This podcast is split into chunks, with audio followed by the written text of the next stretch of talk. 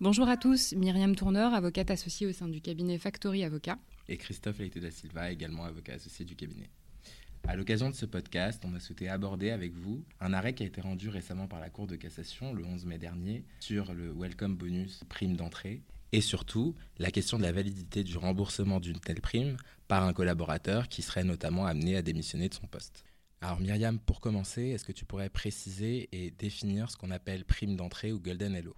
Oui Christophe, alors la prime d'entrée de bienvenue, ou encore comme tu l'as appelé le Golden Hello, est une pratique qui nous vient des États-Unis. Plus précisément, c'est une prime qui est versée à une personne, ou plus particulièrement à un salarié, pour l'inciter à rejoindre l'entreprise. C'est généralement euh, une prime qui est versée euh, au cadre dirigeant ou au cadre supérieur. Elle sert donc à attirer, mais également à fidéliser les collaborateurs, puisqu'elle prévoit une certaine durée minimum de présence dans l'entreprise pour que le collaborateur puisse acquérir de manière définitive la dite prime.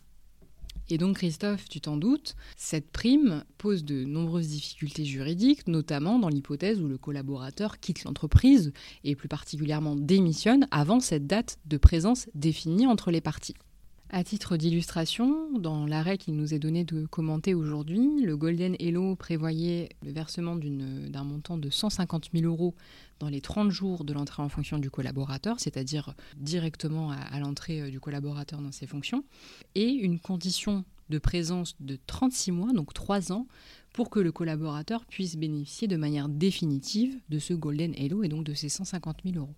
Et donc Christophe, tu t'en doutes, sur le principe même du versement de ces 150 000 euros, de ce Golden Hello, il n'existe pas tant de difficultés euh, juridiques, c'est plutôt sur le régime du remboursement de ce Golden Hello lorsque le collaborateur quitte l'entreprise avant cette durée de présence minimale et donc avant les trois ans dans le cas d'espèce qui nous est donné de commenter. Absolument, et c'est une vraie problématique, c'est-à-dire que est-ce que en imposant à mon collaborateur une période de présence obligatoire dans l'entreprise pour conserver le bénéfice de cette prime d'entrée, je ne remets pas en cause sa liberté de travail et plus précisément sa liberté de démissionner, puisque cette démission entraînera l'obligation pour le collaborateur de rembourser une certaine somme à l'entreprise. Et c'est ce qui est intéressant dans cet arrêt, puisque la Cour de cassation se livre à un véritable contrôle de proportionnalité entre deux intérêts qui pourraient être antagonistes. Le premier, c'est évidemment la nécessité de permettre à l'entreprise de mettre en place des leviers d'attractivité dans son recrutement. Et le deuxième, c'est évidemment conserver la liberté de démissionner et la liberté de travail des collaborateurs. Dans cet arrêt, la Cour de cassation pose le principe de la validité d'une prime d'entrée tout en soumettant cette prime à certains garde-fous. Elle prévoit notamment qu'en cas de démission du collaborateur, on ne peut lui imposer un remboursement de la prime qu'au prorata temporis du temps de présence dans l'entreprise qu'il n'aura pas respecté. La seconde précision fondamentale de la Cour de cassation dans cet arrêt, c'est qu'il nous est dit que cette prime d'entrée doit rester et demeurer indépendante de la rémunération de l'activité du salarié. Puisqu'on le sait, dans une telle hypothèse où la prime viendrait à rémunérer l'activité du collaborateur,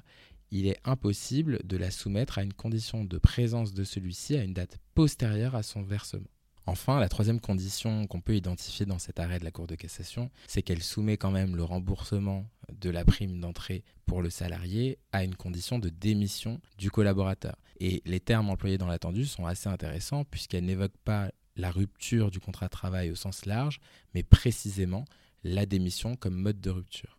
Effectivement, Christophe, ce qui nous permet de nous interroger sur le point de savoir quelle aurait été ou quelle serait euh, la position de la Cour de cassation dans l'hypothèse d'un autre mode de rupture et notamment le licenciement qui est un mode de rupture unilatérale ou encore la rupture conventionnelle qui pour le coup est un mode de rupture bilatérale qui nécessite l'accord des deux parties puisqu'on le sait si on devait faire un parallèle avec la clause de dédiformation qui peu ou prou répond à la même logique dans un arrêt du 15 mars 2023 la Cour de cassation nous a précisé que la clause de dédiformation qui met à la charge du salarié une indemnité en cas de rupture du contrat de travail à son initiative ne s'applique pas en cas de rupture conventionnelle y compris si le salarié a pris l'initiative de solliciter la rupture. Quid donc de ces modes de rupture sur la clause, plutôt la validité de la clause de remboursement du Golden Hello? Pour le moment, la question n'est donc pas tranchée par la Cour de cassation et nous invitons donc les employeurs à la plus grande vigilance dans le cadre de la rédaction